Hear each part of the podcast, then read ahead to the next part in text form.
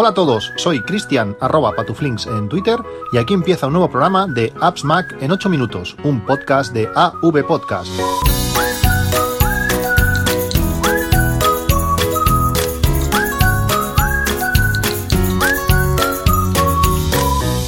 Buenos días, 26 de septiembre de 2018, cinco días después de tener pues este iPhone 10s Max y el Apple Watch eh, Series 4 donde, bueno, aparte de poder probarlo profundísimamente, pues hemos leído muchísimas eh, cosas sobre, sobre pruebas que se han hecho, sobre pruebas de la cámara, sobre pruebas de vídeo y sobre otras pruebas que, que la gente tenía ganas de, de hacer. Os comenté en los últimos podcasts que el Apple Watch eh, LTE no podía llamar si el, el iPhone estaba en modo vuelo Pregunté a varios propietarios y me dijeron que no, que no se podía. Después también leyendo lo que decía Apple parecía que no, pero el resultado ha sido que sí. Eh, bastante gente que había dicho que, que, no se podía al final lo ha desmentido.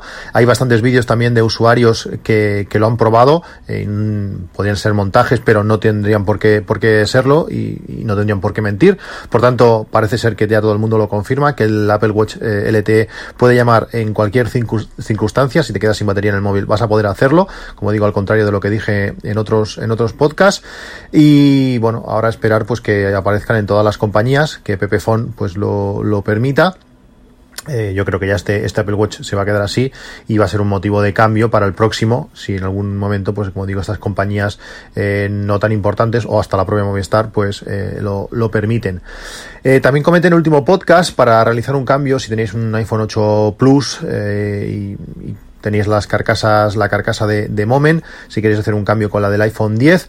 Al parecer, eh, la del iPhone 10S eh, es ligeramente, tiene que ser ligeramente diferente, ya que la, las lentes del iPhone 10S están un poquito más abajo, por tanto no van a coincidir, supongo que no van a coincidir, no, no, lo he podido, no lo he podido probar, por tanto este cambio no va a ser posible, si lo que vas a comprar va a ser un iPhone 10, pues eh, sí, pero como digo, mmm, va a ser difícil que funcione, por tanto lo del tema cambio se queda, queda un poco congelado eh, algunos que hemos estado hablando, pues bueno, pues veremos, veremos que, cómo lo acabamos rematando.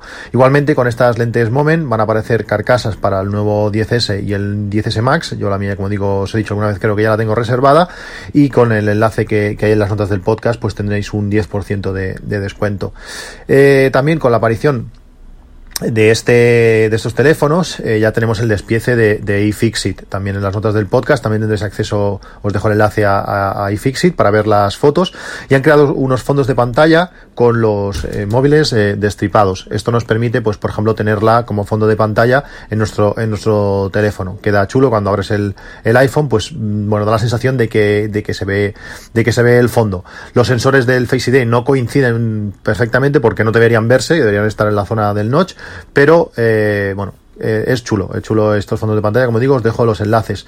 También ha aparecido la review de, de Austin Mann, eh, él ya lo dice que es uno de los eh, saltos más pequeños que, ha dado Apple en cuanto a cámara, pero en las cosas que hace bien, las cosas nuevas, realmente las hace muy bien, sobre todo pues el rango dinámico, la cantidad de luz que puede sacar entre las sombras y las luces, pues eh, ha aumentado, aumentado bastante. Y eh, él pone bastantes ejemplos de, de, fotos en contraluz que, que, permiten pues ver muchas más cosas, muchos más tonos, cielos más, más, con más detalles, con más información, con más colores eh, bueno, estas cosas la, que el teléfono las hace muy bien.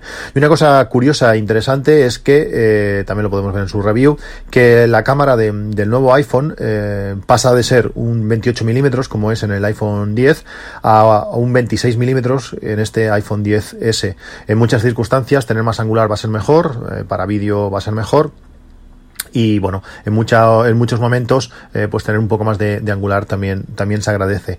Por último os pondré un enlace que me ha pasado mi amigo Albert sobre vídeo eh, en HDR, como con la cámara, con la cámara delantera eh, en modo selfie, eh, poder hacer un vídeo y la diferencia de calidad con la, con el, la del iPhone 10 es bastante notable. El, la persona que sale eh, sale pues bien, bien expuesto y los cielos con información, mientras que con el iPhone 10 10 los cielos salen ultra quemados y como va variando todo el rato la, la luz, eh, el iPhone 10 va loco, va cambiando la exposición todo el rato y con el iPhone 10S no pasa. Es algo muy, muy curioso. Como digo, os dejo los enlaces a todas estas reviews para que le echéis un ojo y, y bueno, y podáis verlo por, por vuestros, por, vuestro, por vuestros propios ojos, la redundancia. Eh, como sabéis, este capítulo también está, está patrocinado por los chicles funcionales Bug. Si haces una compra en bug.com utilizando el código AppsMac, eh, pues te harán, un, te harán un regalo, además de, envío gratis eh, a partir de, de 15 euros de, pedido.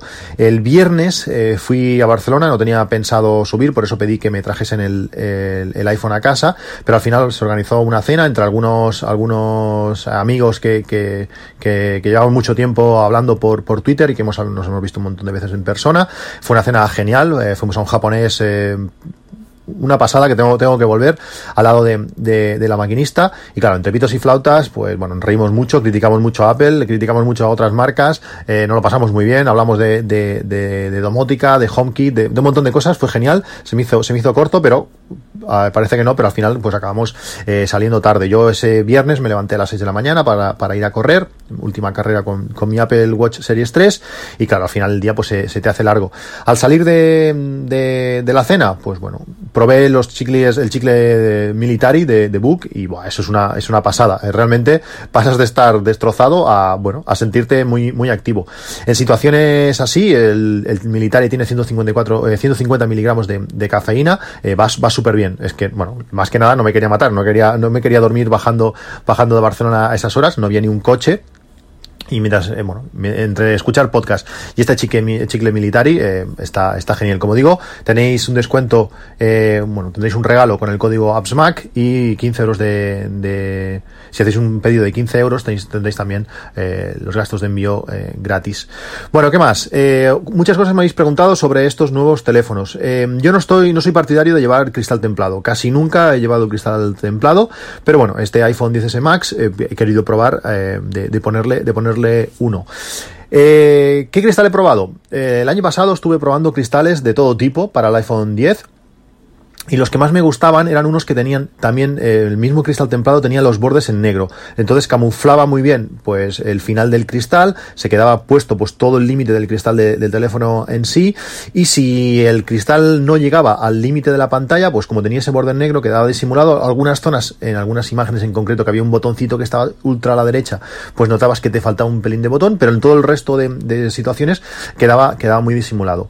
Eh, ¿Qué problema tenía este cristal templado? Que al apurar tanto por arriba, por la zona del altavoz, quedaba una pequeña franja que entraba polvo súper rápido. A los dos días ya tenías una zona de polvo, eh, quedaba extraño y luego también notabas que la cámara perdía, perdía algo. El cristal que he templado, que he probado esta vez, es un cristal que cubre pues toda la pantalla muy bien, pero en la zona del notch eh, no está. Eh, allí falta cristal, queda justo al borde del, notch y bueno, entonces no, no influye pues ni en el, en el FSID, ni en la calidad de las cámaras, ni se va a meter polvo.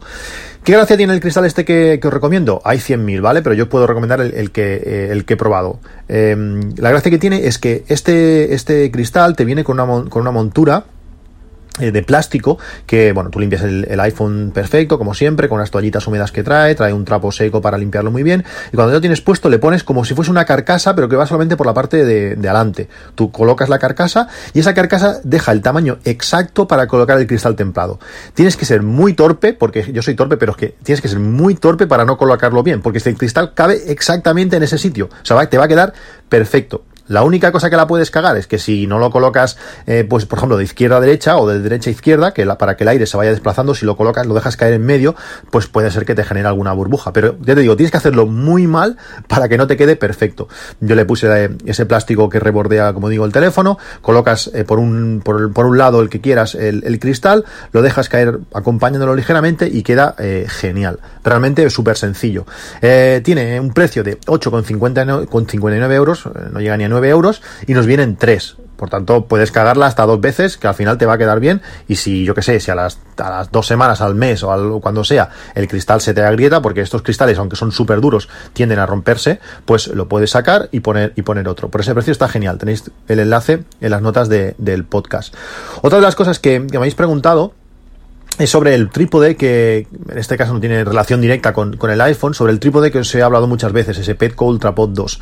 Es un trípode que llevo usando desde 2015, ahora mientras estaba buscando el enlace eh, he visto la fecha cuando lo compré, eh, lo llevo utilizando como digo desde 2015 y es súper útil porque te cabe, queda plegadito, te cabe en cualquier sitio, en cualquier rinconcito de la mochila, hasta en un bolsillo casi te cabe y en cualquier lado lo puedes poner, se apoya sobre el sobre suelo, sobre superficies irregulares, lo puedes atar a una señal, a un árbol, a una valla, es genial. Pero como siempre tengo integrado la, otra pieza que os hablaré ahora, pues llega un momento que ni, ni, te acuerdas. Y realmente este trípode al final trae rosca para, para rosca de trípode de cámara, de cámara reflex, de cámara eh, compacta, pero no se adapta directamente al iPhone, lógicamente, es, eh, no tiene ese, tipo de rosca el, iPhone. En ese extremo hay que colocarle otra pieza, la que yo tengo colocada es un Shoulder Pod S1, es una especie como de garra, como si fuesen dos dedos, como si fuese el pulgar y el índice que, de nuestra mano, que tiene arriba una pequeña rosca y lo que hace es apretar el teléfono y lo puede apretar mucho. Yo creo que si apretaras bien, puedes llegar hasta doblarlo. Por tanto, tienes, bueno, pues el, teléfono no se te va a caer, que es la sensación esa de que a veces, uff, lo coloco en esta, en esta, con esta pieza y se va a caer, con esta no te va a pasar. Por tanto, yo siempre lo llevo colocado una con el otro, el trípode se dobla hacia un lado y lo puedes guardar todo junto y está realmente bien. Y este Shoulder Pod S1 tiene un precio de 32,95. Es el que tengo y es el que uso. Pero si tuviese que comprarme uno ahora, eh, no lo he probado, pero por todas las reviews que he visto y comentarios de algunos amigos, eh, así, así lo indican. Yo me compraría una, el Focus Grid Monopod. Primero vale, eh, casi casi 3 euros menos eh, por tanto eso eso ya está bien y la ventaja que tiene es que este además de, de, ser como el Shoulder Pod de tener una, una rosca que, que aprieta bien fuerte el teléfono en la parte superior, al lado de la rosca, tiene una pequeña zafata para, el flash. Si quisiéramos colocar, pues uno de estos micrófonos que, bueno, pues permite aumentar la calidad, sobre todo para, si tenemos que grabar como entrevistas o algo así, pues está bien, pues aquí podremos colocarlo en esta pequeña zafata. Y además, eh, tiene dos anclajes. El shoulder pod tiene un anclaje por abajo, este también, pero además tiene uno por el lateral.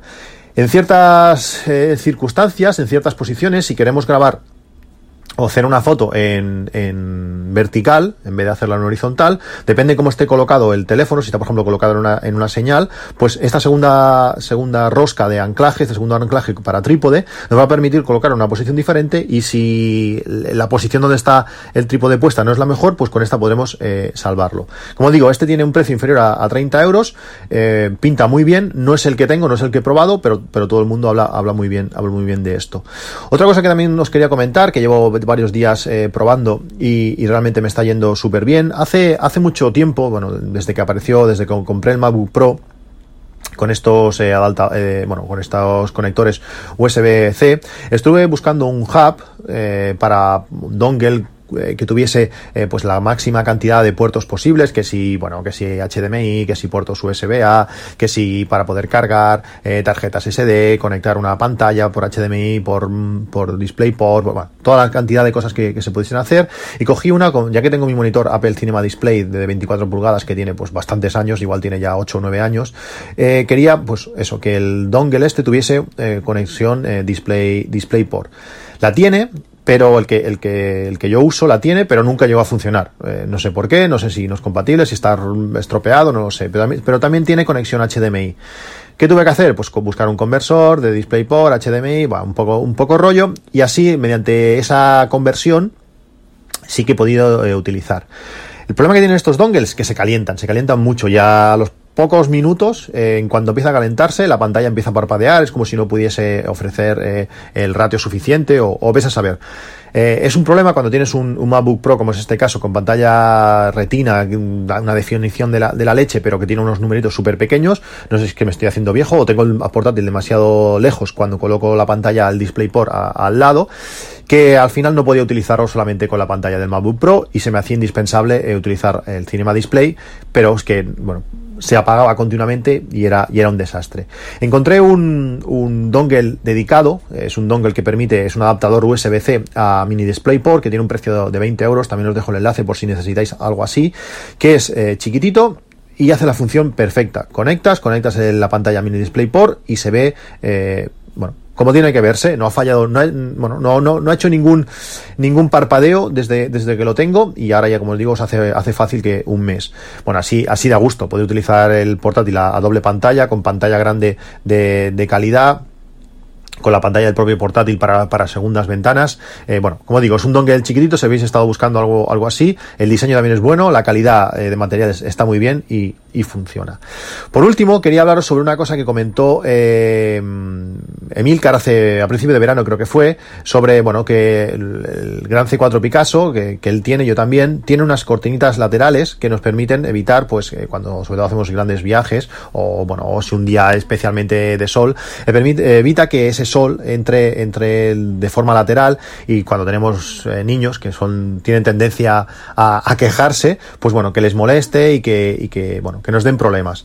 Eh, su solución fue un poco, un poco extraña, colocar una especie de tela por dentro, por fuera de, la ventana, pero mi consejo es eh, utilizar eh, cristales tintados. En mi antiguo coche, se lo puse, eh, realmente es algo, algo barato y, la solución es, es, ideal. Son como unas pequeñas láminas, hay que buscar que sean láminas de calidad y por supuesto buscar a profesionales que te lo instalen porque es que si no vas a, dejar burbujas y eso va a quedar un desastre. Pero son láminas que tienen eh, metal por dentro que lo que hace es repeler eh, el sol y nos ofrece unas ventajas interesantes. Primero, bueno, lógicamente, te protege del sol. Va a reducir la cantidad de sol y el calor que va a entrar dentro de, del coche de una manera eh, espectacular. También va a dar eh, seguridad, eh, seguridad antirrotura. Si te rompen el cristal, esta lámina es capaz de, bueno, de, aguantar los cristales y que no se rompan a trocitos y, por, y que entren hacia adentro. Por tanto, eso, eso también es un punto, un punto interesante. Si alguien rompe el cristal o, bueno, o un impacto o lo que sea, eh, pues el cristal va a caer más compacto y no van a salir saltar cristales por todos lados. Y luego una cosa que, que hemos echado que hemos notado muchísimo durante, durante este viaje que hemos hecho por Europa es la, la privacidad que hay.